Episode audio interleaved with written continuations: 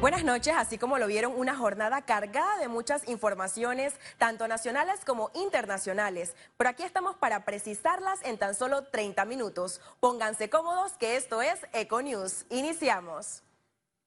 Este lunes la Comisión de Credenciales de la Asamblea Nacional pospuso para el 4 de diciembre la evaluación de los magistrados designados a la Corte Suprema de Justicia. La comisión acordó permitir la participación ciudadana en el proceso de evaluación y entrevista de los tres magistrados principales y seis suplentes designados por el presidente Cortizo. Aquellas personas enviaron sus comentarios vía escrita en el periodo establecido por la ley tendrán palabra primero. Las intervenciones ciudadanas serán de un máximo de cinco minutos. La Comisión de Credenciales luego deberá redactar un informe recomendando o no la ratificación de los designados en el Pleno de la Asamblea Nacional.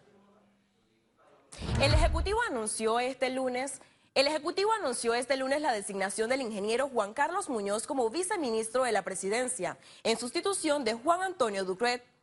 A través de un comunicado se informó que Muñoz, el designado viceministro de la presidencia, coordina el proyecto de los Juegos Centroamericanos y del Caribe de 2022. Es hasta ahora el director de la unidad coordinadora de la infraestructura pública. Por su parte, Ducret es el presidente de la Junta Directiva de Tocumen y también fue designado como representante del órgano ejecutivo ante la directiva del Metro de Panamá. Se enfocará en los proyectos relacionados a la línea 3. Juristas analizan la necesidad de reformar el sistema democrático panameño para continuar el desarrollo del país. Expertos sugieren que las reformas constitucionales deberían modificar el sistema de balance de poder y sus incentivos perversos. Sin embargo, están atadas al presente político. En un sistema con una república democrática como el que tenemos nosotros, la separación de poderes es fundamental y los pesos y contrapesos son fundamentales. Para quitarle poder al presidente hay que dárselo a la Asamblea. Pero nadie le va a dar poder a esta Asamblea ni a ninguna que se le parezca. Tiene que ser una Asamblea que tenga legitimidad y que sea diferente a la que tenemos. La coyuntura política también encuentra problemas dentro de la Corte Suprema de Justicia. Según el abogado Roberto Troncoso, las modificaciones deben aliviar las tensiones políticas. Es armonizar en cuanto a, a los egos, a las personalidades y a los criterios jurídicos que sean bien planteados pero no con insultos y no con... Yo no voy a ir al plenario porque no, no tengo nada que ir a hacer. Me explico, yo, creo que eso no debe existir en una corte con nueve magistrados, por favor. Por eso es que incluso la las reformas constitucionales van dirigidas a una Corte Constitucional y a un Consejo de la Judicatura, ¿no? para ir también aliviando las tensiones en la, Corte. El Ejecutivo ha realizado cinco jornadas de diálogo con sectores de la sociedad civil. Sin embargo, es la legitimidad de la Asamblea Nacional la que está siendo cuestionada por aquellos que se oponen a las reformas. Para Econews, Luis Eduardo Martínez. Jóvenes acuden a nuevas formas de protesta social y se mantienen en pie de lucha contra las reformas constitucionales. Los jóvenes no han marchado en las calles desde el 21 de noviembre. Sin embargo, han continuado manifestando su repudio a las reformas de maneras distintas las protestas se tienen que diversificar, es algo que ocurre en todo tipo de movimiento social. Eh, la semana pasada, el viernes y el sábado estuvimos yendo a diferentes, diferentes centros comerciales eh, a poner nuestras pancartas de no a las reformas, sin hacer ningún tipo de disturbios, sin hacer ningún tipo de daño a la propiedad privada, pero siempre tratando de recordar a la gente que eh, la molestia está y que hay razón de ser por ella y que es necesario que las personas lo mantengan presente. Este lunes convocaron a un tuitazo utilizando el hashtag no a las reformas para demostrar la inconformidad de la sociedad civil con la falta de claridad en el objetivo de las modificaciones a la Carta Magna. Eh, yo creo que en buena medida los jóvenes estudiantes que han estado protestando tienen razón en el sentido de que no hemos discutido qué se quiere con las reformas constitucionales. Hemos estado más metidos en el proceso que se va a seguir eh, y en cómo garantizar la participación. El próximo 12 de diciembre se realizará una nueva jornada de protestas en contra del paquete de reformas constitucionales.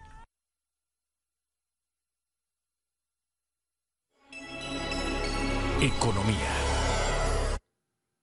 CAF, el Banco de Desarrollo de América Latina y Panamá analizan proyectos que impulsen un hub digital en el país con beneficios para la región. Adelante.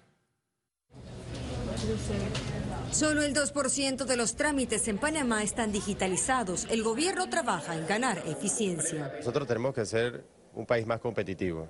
Eh, el tema de la tramitología excesiva nos frena a ser eh, el país competitivo que, que, nos permita generar más empleos. La necesidad de mejorar la conectividad, reducir costos y una mayor oferta regional ubican a Panamá como un lugar ideal para un hub digital. También hemos visto cómo nos van a apoyar en el, en, el proyecto de IXP, que es un aeropuerto digital.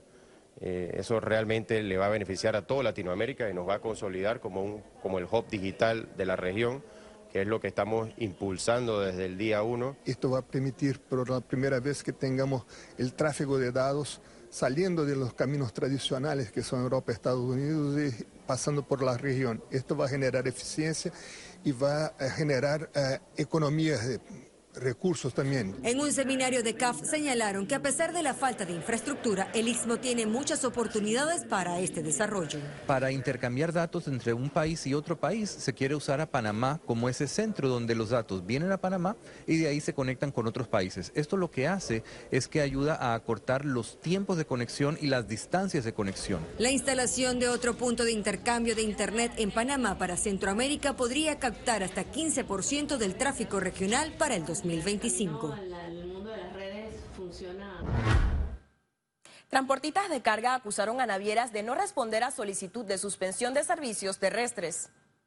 El gremio de transporte logístico se mantiene en conflicto. Líderes del transporte de carga aseguran que nuevamente las navieras están ofreciendo a sus clientes servicios terrestres que no le competen. Esto está afectando al negocio. La semana pasada, en una reunión en la Autoridad Marítima de Panamá, los transportistas exigieron a las navieras suspender estos servicios y emitir un comunicado donde se comprometieran a solo dedicarse al transporte marítimo.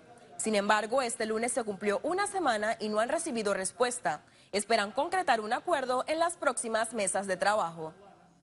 Se estima que hay, van, a, van a desaparecer más de 8 mil transportistas. Estas familias son familias que en muchos de los casos el propio conductor es el, el, el dueño de la mula, es el conductor. O sea que él lleva su sustento directamente. Esta, este tipo de organización laboral eh, con un embate como el de una naviera, usted tiene que entender claramente que no van a poder resistir. Las navieras quieren demostrar fuerza, eh, nosotros también tenemos la fuerza, pero le pedimos al gobierno, ¿verdad?, que sea garante de lo que pase en este país. Eh, y las navieras que tengan la buena fe y lo único que se le puede pedir a ellos es que saquen la mano del transporte. Y la Cancillería informó que trabaja en una campaña internacional para mostrar avances de Panamá en transparencia y materia fiscal. Nosotros tenemos una estrategia en Cancillería importante para empezar a recuperar esa imagen, para aclarar y mejorar y, darle como luz pública a todos esos avances que tiene Panamá, que efectivamente desde Cancillería, desde el día uno, uno de los planteamientos y de los objetivos principales es el Plan Misión Panamá. Y es un plan extremadamente comprensivo para recuperar la imagen de Panamá. Empresarios de la Cámara de Comercio de Panamá están preocupados por el aumento del índice de desempleo en Panamá a 7.1%. Preocupante cómo está la cifra de desempleo, está ya al 7.1 y con una tendencia a la alza. Es algo que hemos estado observando desde hace ya muchos meses y llamando la atención al respecto. Por eso que es tan importante la revisión de salario mínimo que se va a dar a, finales de este mes. Lo que esperamos aquí es que se dé una revisión de salario en base a cifras, en base a lo que tenemos a la mano en cuanto a que sea un tema muy técnico y no un tema político ni atendiendo las solicitudes de ninguna de las partes. Al regreso, las internacionales. Y recuerde, si no tiene oportunidad de vernos en pantalla, puede hacerlo en vivo desde su celular a través de una aplicación destinada a su comodidad. Es Cable Onda Go, solo descárguela y listo.